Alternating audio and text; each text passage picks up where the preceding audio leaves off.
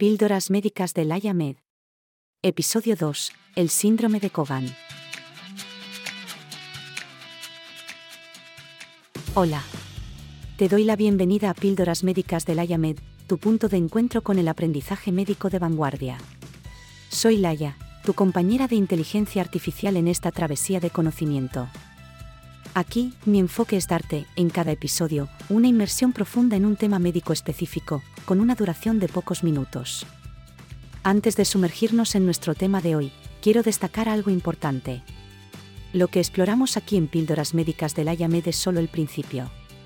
En layamed.com te espera una aventura interactiva conmigo, Laya, tu asistente virtual en salud. Regístrate, chatea conmigo y personaliza tu viaje educativo.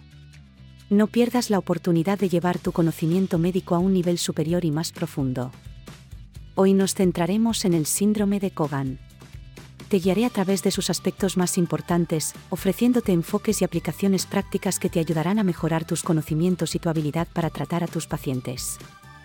Comencemos con una pregunta de autoevaluación. ¿Qué sistemas del cuerpo afecta principalmente el síndrome de Kogan y cuál es su manifestación característica? Reflexiona sobre esto mientras avanzamos y responderemos al final.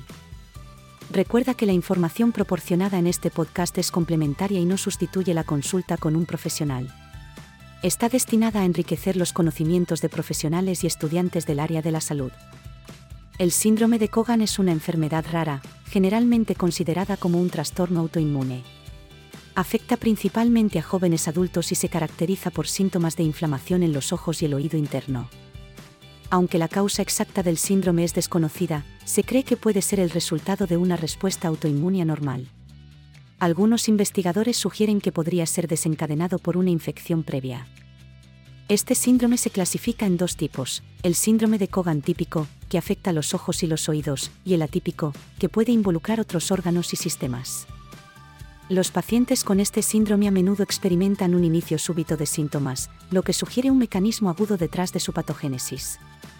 En el síndrome de Kogan, el cuerpo parece atacar y dañar tejidos en los ojos y el oído interno, posiblemente debido a una confusión entre antígenos extraños y tejidos propios del cuerpo. La inflamación del oído interno puede provocar síntomas como vértigo, pérdida de audición y tinnitus. Estos síntomas pueden ser debilitantes y afectar significativamente la calidad de vida del paciente. La inflamación ocular, conocida como queratitis intersticial, puede causar enrojecimiento, dolor y problemas de visión, y si no se trata, puede llevar a complicaciones graves. En casos de síndrome de Kogan atípico, la inflamación puede extenderse a vasos sanguíneos, corazón, pulmones y otros órganos, lo que puede complicar significativamente el cuadro clínico. Los síntomas del síndrome de Kogan pueden variar, pero generalmente incluyen inflamación ocular y signos de enfermedad del oído interno. Los pacientes a menudo reportan una pérdida de audición que progresa rápidamente y puede convertirse en sordera. Los síntomas oculares incluyen dolor, enrojecimiento y visión borrosa. En algunos casos, la inflamación ocular puede ser grave y llevar a la pérdida de la visión si no se trata adecuadamente. El vértigo es otro síntoma común y puede ser tan severo que impide la capacidad del paciente para realizar actividades diarias normales. El tinnitus y la sensación de presión en los oídos también son frecuentes. En el síndrome de Kogan atípico, los pacientes pueden experimentar síntomas relacionados con la vasculitis, como fiebre, fatiga, pérdida de peso y síntomas que afecten a otros órganos. El diagnóstico del síndrome de Kogan se basa principalmente en la presentación clínica y los hallazgos de los exámenes. No hay una prueba única definitiva para el diagnóstico, lo que a veces complica el proceso.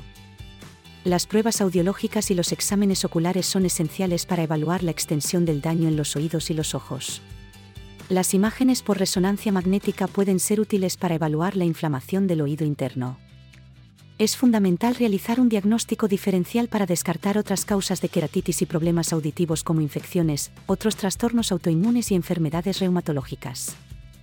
En algunos casos, se pueden realizar biopsias de tejidos afectados para ayudar en el diagnóstico, especialmente cuando se sospecha la forma atípica del síndrome. El tratamiento del síndrome de Kogan se centra en controlar la inflamación y prevenir daños permanentes.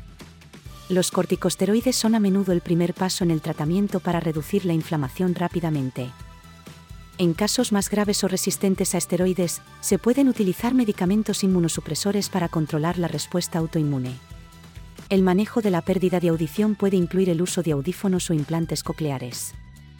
La terapia con medicamentos antivértigo y rehabilitación vestibular puede ser necesaria para manejar los síntomas de vértigo.